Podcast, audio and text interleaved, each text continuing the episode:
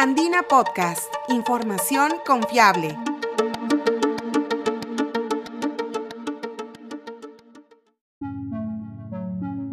Bienvenidos, soy Sofía Pichigua, periodista de la agencia Andina. El 11 de febrero se conmemora el Día Internacional de la Mujer y la Niña en la Ciencia.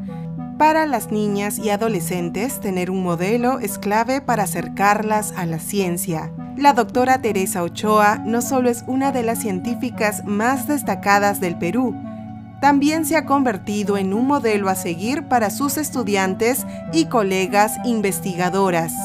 Recientemente fue ganadora de la categoría Excelencia Científica en el concurso por las mujeres en la ciencia 2021 un premio que reconoce a las investigadoras con grado de doctor y su aporte al conocimiento científico. En este episodio de Andina Podcast conocerán la trayectoria científica de la doctora Teresa Ochoa, bióloga y médico pediatra que realiza investigaciones sobre el Zika, el neumococo, además de liderar un estudio clínico de la vacuna de CureVac contra COVID-19 en nuestro país. En su opinión, se debe educar a los padres sobre la importancia de la inmunización de los niños y niñas siguiendo su calendario regular de vacunación, además de llevarlos a recibir la vacuna pediátrica contra el COVID-19.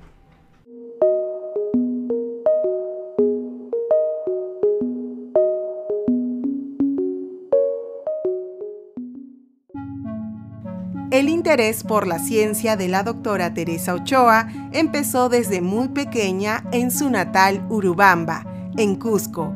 Ella pasaba los días jugando a ser doctora y fue a los 15 años que se muda a Lima para cumplir su sueño. Postuló a la Universidad Peruana Cayetano Heredia para seguir la carrera de medicina, pero luego de tres intentos finalmente decidió estudiar biología.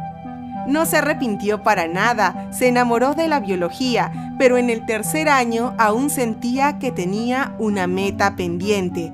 Logró realizar un traslado interno convalidando cursos y pudo llevar ambas carreras en paralelo. Fue la mejor decisión. Eso también para mí fue muy importante porque me permitió tener una base un poquito más sólida en lo que es investigación en el campo biomédico y que después por eso he hecho tanta investigación gracias a que tuve la carrera de biología. Desde su etapa universitaria ha trabajado en investigación y se especializa en cinco áreas. Yo, bueno, realmente vengo haciendo investigación desde que era alumna en la, en la universidad. Yo estudié primero biología y luego estudié medicina y posteriormente hice la, especialidad de pediatría y luego infectología pediátrica. Entonces, principalmente mi investigación está centrada en temas de infecciones que son frecuentes y que afectan sobre todo a población pediátrica. Dentro de eso, trabajo en cinco áreas principalmente. La primera es todo lo relacionado a diarrea y los patógenos entéricos que son causantes de diarrea. Entonces, tanto estudios epidemiológicos para ver cuáles son los principales virus, bacterias que producen diarrea en niños de nuestro país, ver los temas de resistencia antibiótica, marcadores de virulencia en estas bacterias, sobre todo he estado trabajando con Shigella, con Salmonella y con las E. coli diarrogénicas, y así también como algunos estudios clínicos para ver si algunas intervenciones pueden prevenir la diarrea en niños. Entonces, esa es la primera área.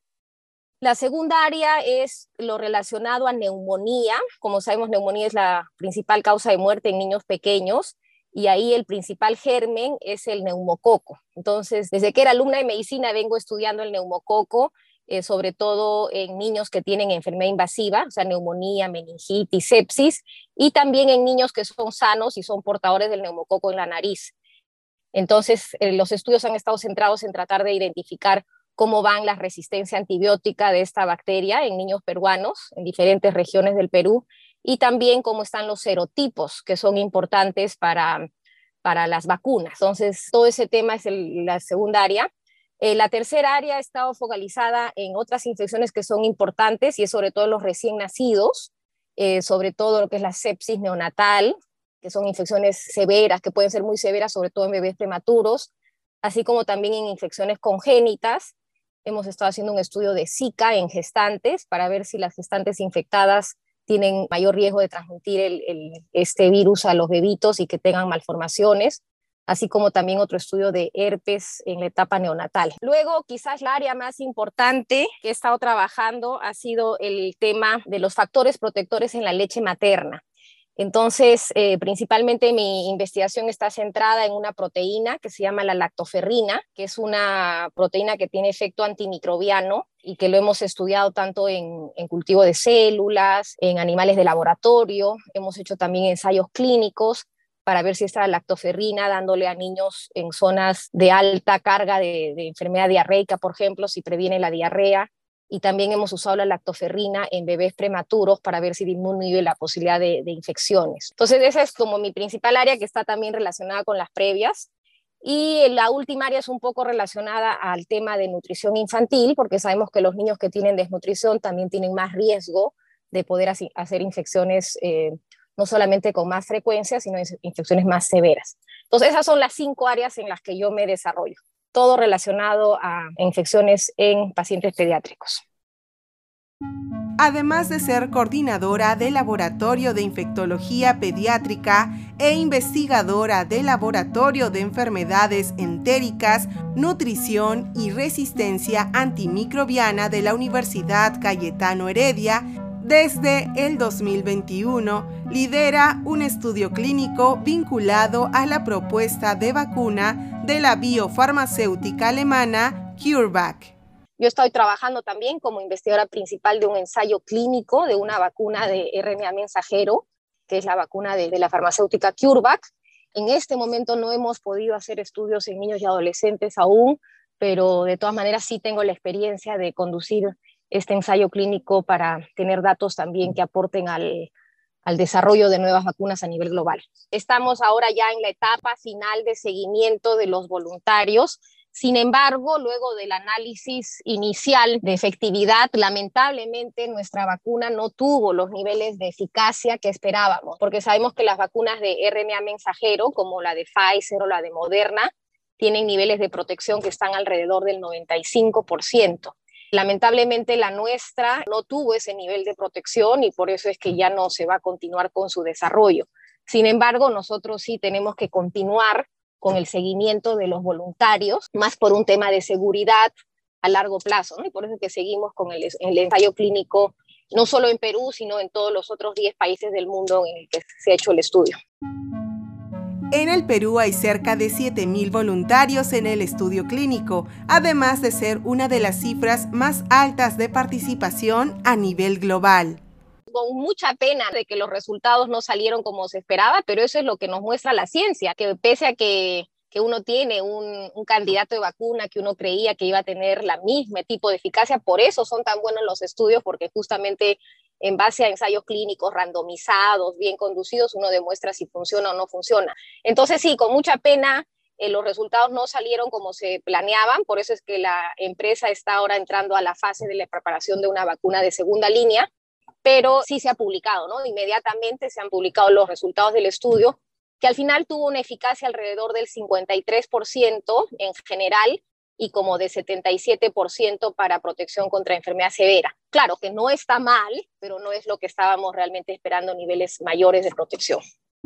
Así como esta investigación sirve de insumo en marco de la pandemia del COVID-19, la doctora Ochoa ha realizado otros estudios que también contribuyen en la toma de decisiones. En ese sentido, siempre estamos apoyando en promover la vacunación y también haciendo investigación que dé información para los decisores de salud, ¿no? Entonces, por ejemplo, mi investigación en neumococo, que la vengo realizando desde el año 95, y eso ayudó a tener información local que luego pueda usarse justamente para la introducción de las vacunas contra el neumococo, ¿no? Entonces fue un aporte muy importante en temas de salud pública.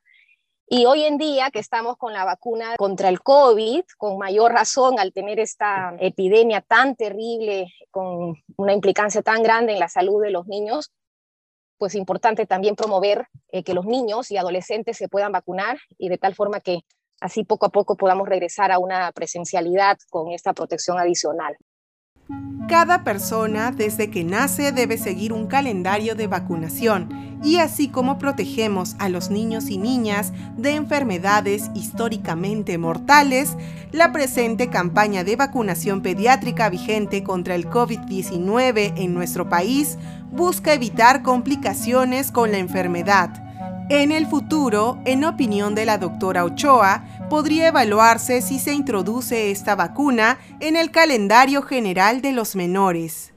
No sabemos cuál va a ser el curso de esta pandemia.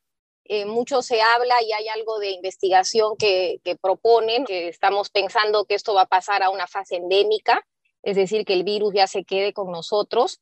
Y al igual como, por ejemplo, el virus de influenza, siempre pueden darse brotes o casos más severos en población susceptible. Y dentro de eso, los más susceptibles siempre son el adulto mayor, las personas que tienen comorbilidades y los niños, por el hecho de que no han estado expuestos a otros virus, entonces no tienen defensas propias y por otro lado también su sistema inmune es un poco inmaduro. Entonces, en ese sentido, tenemos que educar a los padres de familia que esta vacunación que hoy estamos aplicando para salir de esta pandemia, probablemente más adelante también vaya a ser parte de, un calendario de vacunación normal. Pero eso todavía no se sabe, todavía es muy prematuro, pero creo que sí es importante que los papás vacunen, porque si bien esta nueva variante que es el Omicron, que es la predominante en el mundo y también en el Perú, produce una infección que es más leve, ¿no? la mayoría como infecciones respiratorias altas únicamente, sí hay un porcentaje importante que no es despreciable de niños que, que llegan a tener complicaciones y que sí requieren hospitalizarse. Entonces, lo que se busca con la vacuna no es tanto solamente evitar que el niño se infecte, sino evitar que el niño se hospitalice, porque el niño que se hospitaliza es el que está más severo y el que tiene chance pues de, más probabilidad de fallecer. Entonces, eso es lo que busca la, vacunación y todos los estudios han demostrado que mientras las personas estén vacunadas hay menor riesgo de hospitalizarse, ¿no? Eso es lo importante.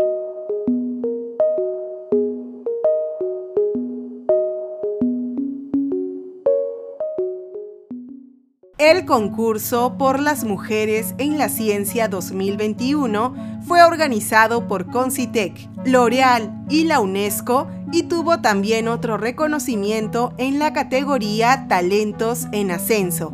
Si deseas escuchar la historia de la doctora Laila Hirsch, ganadora de esta categoría, visita el sitio web podcast.andina.pe o síguenos en Spotify y SoundCloud como Andina Podcast. Este podcast fue producido por Sofía Pichigua y editado por Quilla Cuba. Muchas gracias por escuchar.